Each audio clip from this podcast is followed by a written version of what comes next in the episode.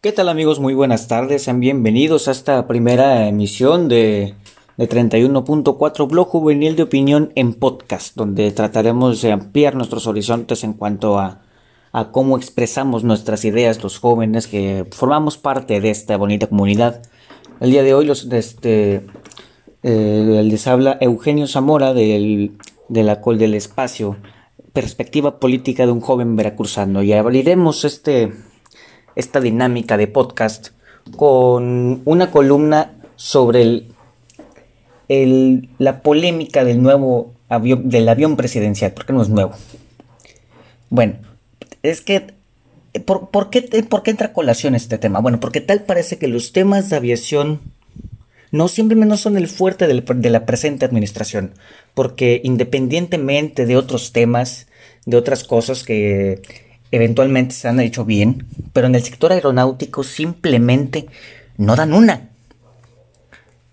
Es que han habido muchos temas, dos principalmente que subyacen en el sector mencionado.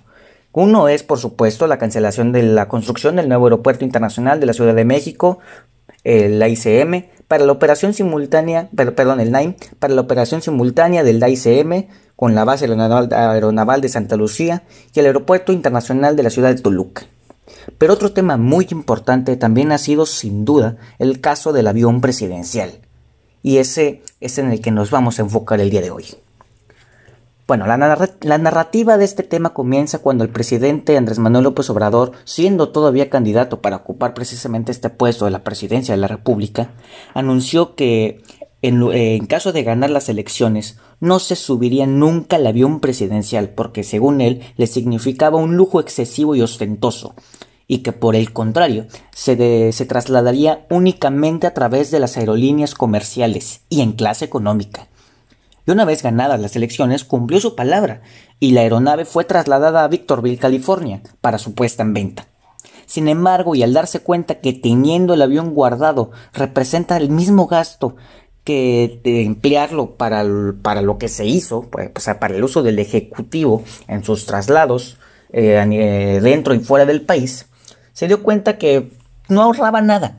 Simple, o sea, lo que gastaba moviéndose en, en aviones comerciales, gastaba lo mismo cuando Enrique Peña Nieto y los, y los antepasados, los pasados presidentes se movían en el avión presidencial. Simplemente no ahorraban nada. Así que, ¿qué hizo?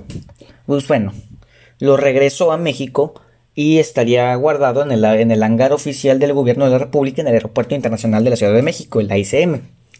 Pero él sigue firme en su postura de no ocuparlo. Y aquí mi pregunta es, ¿y si mejor lo usas para lo que es?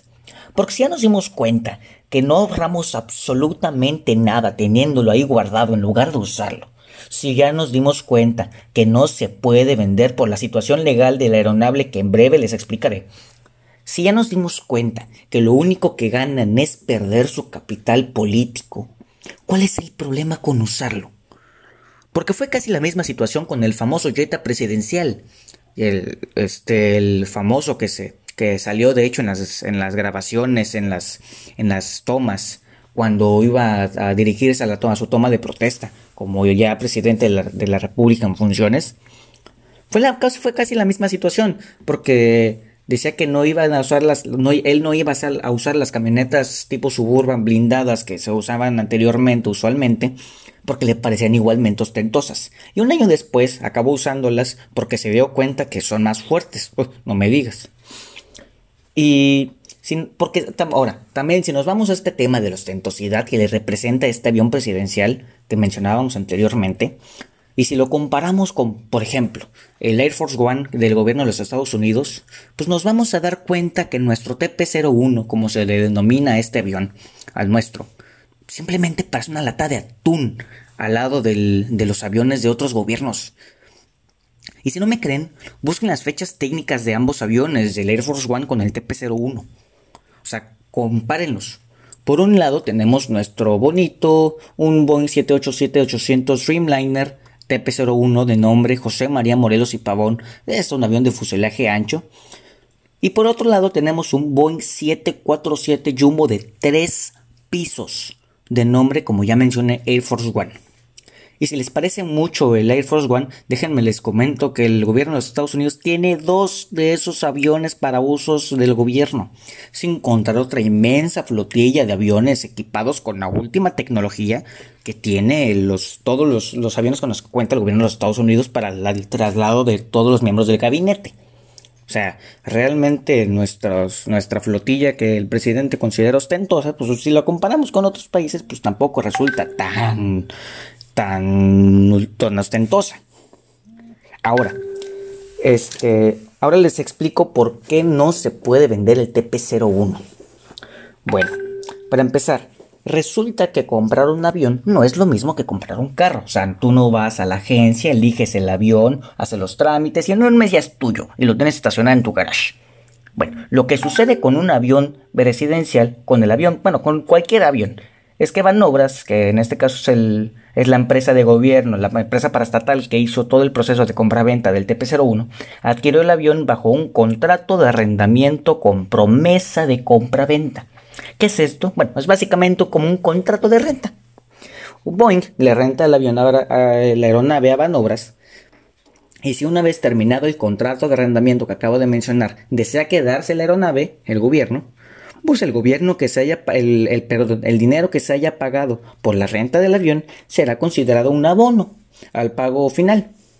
Por lo tanto, este, querer vender el avión presidencial es como querer vender una casa que estás rentando, que quieres, que quieres comprar en un futuro, pero que ahorita no es tuya. Es lo mismo, porque el avión presidencial legalmente no pertenece al gobierno mexicano, pertenece todavía a Boeing, por este contrato de arrendamiento que les estoy mencionando.